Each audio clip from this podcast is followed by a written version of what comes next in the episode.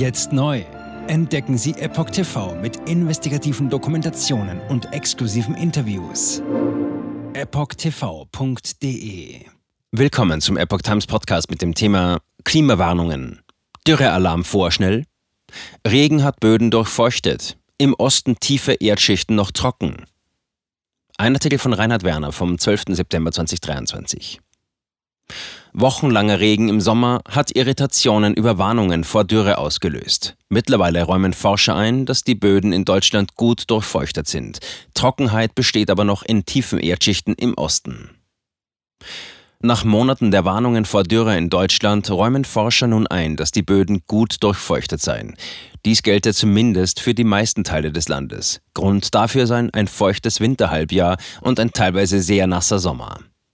Andreas Marx leitet den Dürremonitor des Helmholtz-Zentrums für Umweltforschung UFZ in Leipzig. Wie die Welt berichtet, attestiert er den Böden im Land bis auf eine Tiefe von 60 Zentimetern eine gute Versorgung mit Feuchtigkeit. Auch für die Landwirtschaft habe es deutschlandweit in diesem Jahr keine Probleme mit Dürre gegeben. Tatsächlich haben Bauern eher darüber geklagt, dass ununterbrochener Regen die Ernte und die Qualität des Getreides beeinträchtige. Medien hatten noch inmitten ausgedehnter Niederschlagsphasen vor Dürre gewarnt.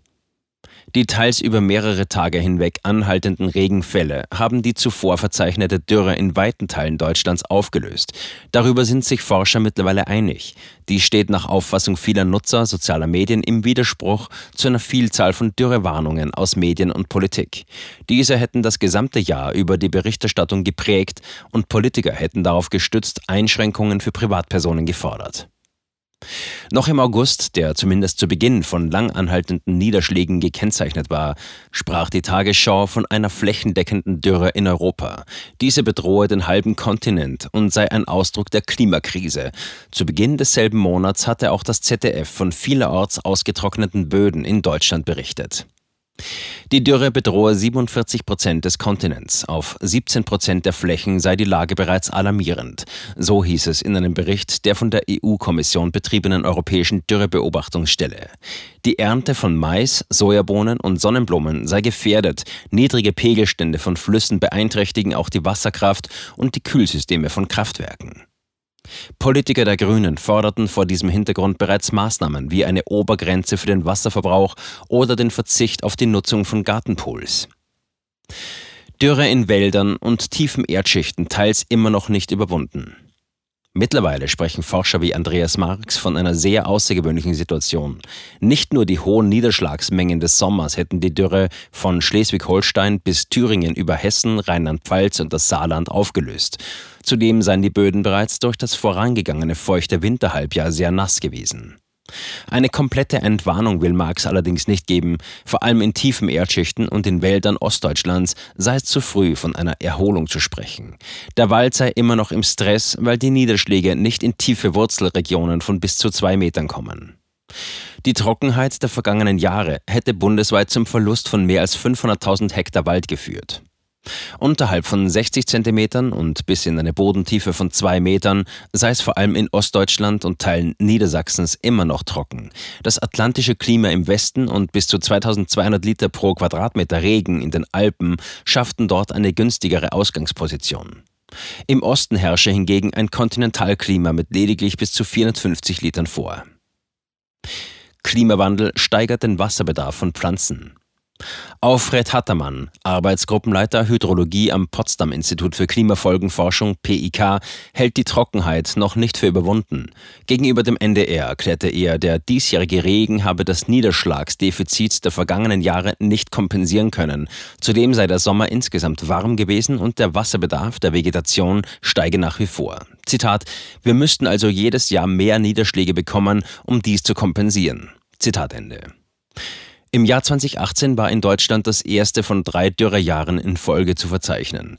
Im Jahr 2022 habe sich die Entwicklung nach einem eher niederschlagsreichen 2021 fortgesetzt. Der Niederschlagsbedarf der Böden steigt Experten zufolge, weil der Klimawandel dazu führe, dass es früher im Jahr warm werde. Dies verlängere die Wachstumsperiode von Pflanzen und in Hitzeperioden steigen die täglichen Verdunstungsraten. Insgesamt hat die Zahl der Trockenperioden in Deutschland seit 1952 zugenommen, wobei seit 2018 die ausgeprägteste zu verzeichnen war. Die meisten Dürren sind von kurzer Dauer und kamen im 20. Jahrhundert drei bis viermal pro Jahrzehnt vor. Länger anhaltende Dürren von einem Jahr und mehr gibt es statistisch nur dreimal pro Jahrhundert. Aus diesem Grund gelten die gehäuften Dürreperioden in Europa als Ausdruck einer durch menschliche Einflüsse beschleunigten Erderwärmung. Jetzt neu auf Epoch TV. Impfgeschichten, die Ihnen nie erzählt wurden. Eine eindringliche und aufschlussreiche Dokumentation, deren Trailer YouTube nach drei Minuten entfernt hat. Schauen Sie für nur kurze Zeit die gesamte Doku kostenfrei. Jetzt auf epochtv.de. Ich war geimpft worden. Ich begann unkontrolliert zu zittern. Er verstarb 33 Tage später. Ich kann meinen Kopf nicht aufrecht halten. Dann brach ich zusammen, ganz plötzlich. Vom Start weg haben wir nicht die Bedingungen erreicht, die normalerweise erreicht werden müssen. Es handelt sich um eine Tragödie von beispiellosem Ausmaß. Aber die Bundesregierung und Behörden tun so, als sei alles in bester Ordnung. Wir suchten ein nahegelegenes Krankenhaus auf. Sie behandelten sie, als sei sie verrückt. Ich sehe das als einen ernsten Kampf, den Zusammenbruch der bürokratischen Strukturen zu korrigieren. Ich glaube, viele Menschen wissen auch gar nicht, dass sie einen Impfschaden haben. Umfassende Datensätze, die zeigen, dass wir einen Anstieg der Fehlgeburten um nahezu 300 Prozent Ausgehend von ihren eigenen Daten hätte Pfizer 2021 vom Markt genommen werden müssen. 300 Prozent bei Krebserkrankungen. Acht Seiten lang Krankheiten, die direkt mit dem Impfstoff in Verbindung gebracht werden. Eine Reihe diverser unerklärte Symptome. Und sie nahmen um mehr als 1000 Prozent zu. Mehr als 1000. Der Arzt weiß nicht, um was es sich handelt und wie er es behandeln soll. Es ist der Hammer, was die für Psychospielchen mit einem spielen. Sie tut nur so, das sind Falschinformationen. Praktisch keine Hoffnung auf Gerechtigkeit. Erkennt man es nicht, sieht man nicht die Notwendigkeit. Insofern war es ziemlich offensichtlich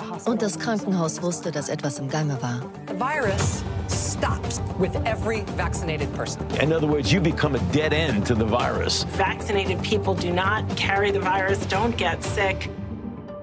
Wie hätte ich ahnen sollen, dass es das letzte Gespräch mit meinem Sohn sein würde? Sie wissen bis ins kleinste Detail, was da vor sich geht. All das kennen sie.